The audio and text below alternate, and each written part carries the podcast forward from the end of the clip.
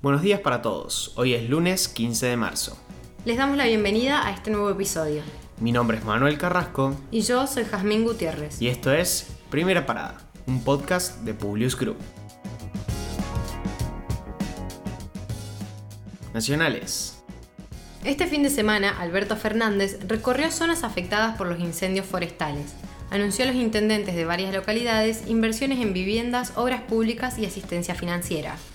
En un momento de la visita, manifestantes que protestaban contra los proyectos que permitían la mega minería atacaron la camioneta del presidente y le rompieron dos vidrios. Tras la agresión, el mandatario publicó en Twitter, estoy seguro de que esa violencia no es compartida por el pueblo chubutense. En esta nueva gestión del Frente de Todos, el ferrocarril vuelve a tener un lugar central y según explicó el ministro de Transporte, el gobierno hizo una inversión de varios millones de dólares en el plan de modernización del transporte ferroviario de pasajeros y también de cargas. Tras casi un año cerrado por la pandemia del coronavirus y después de una serie de importantes remodelaciones, se hará efectiva la reapertura oficial del aeroparque Jorge Newbery de la ciudad de Buenos Aires, con más de 80 vuelos programados. Mediante un importante operativo de seguridad, las autoridades de la Argentina volvieron a extraditar a John Paul Revilla Estrada, el ciudadano peruano que ya había sido expulsado del país en 2017 en el marco de una causa por narcotráfico, pero que había logrado reingresar de manera ilegal al territorio nacional.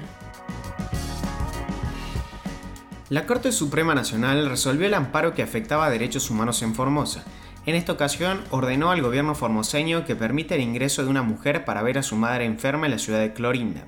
Ya son numerosos los conflictos derivados de la política sanitaria local.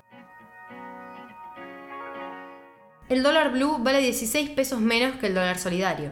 La brecha entre ambas cotizaciones, que supo estar arriba del 40% en favor de esta última, revirtió la tendencia. La divisa es más barata en el mercado paralelo que en los bancos.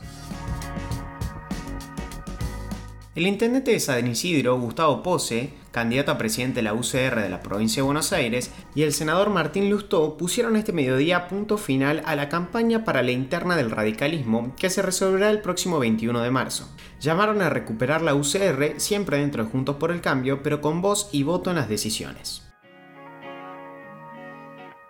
En el segundo superclásico del año, River y Boca empataron 1 a 1. El Ceneice comenzó ganando el partido luego del penal convertido por Villa. En el segundo tiempo, Palavecino remató un centro de Angileri y provocó el empate. Zambrano y Casco se fueron expulsados. Internacionales. Las autoridades de salud irlandesas también recomendaron suspender temporalmente la aplicación de la vacuna AstraZeneca debido a reportes de que causó severos coágulos sanguíneos en Noruega.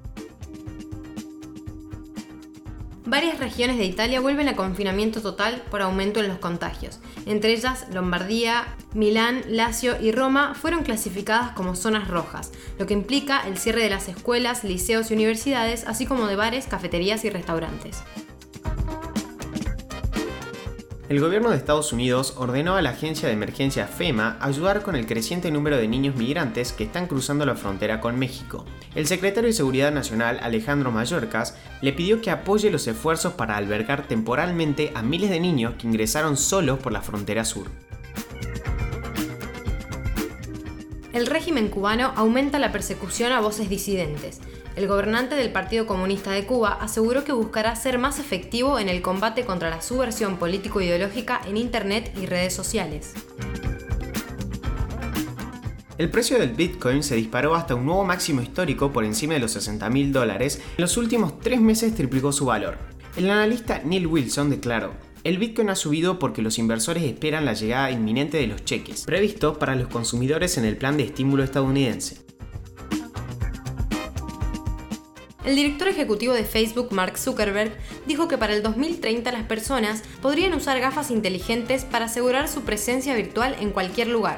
Según su punto de vista, una ventaja consiste en la posibilidad de expandir el modo de trabajo remoto para los empleados, reduciendo el tiempo y el costo de viajes cotidianos porque será posible teletransportarse al trabajo. Un equipo del Centro de Astrofísica de Harvard logró identificar el caso más claro hasta la fecha de un agujero negro supermasivo en movimiento. Si bien la comunidad científica teorizó durante mucho tiempo que los agujeros negros supermasivos pueden vagar por el espacio, siempre resultó difícil atraparlos en el acto. Ahora sí, los despedimos por hoy. Gracias por escucharnos. Compartí este episodio con tus amigos. Esperamos tus sugerencias en nuestro Instagram, publius.com.ar o nuestro Twitter, publius-group.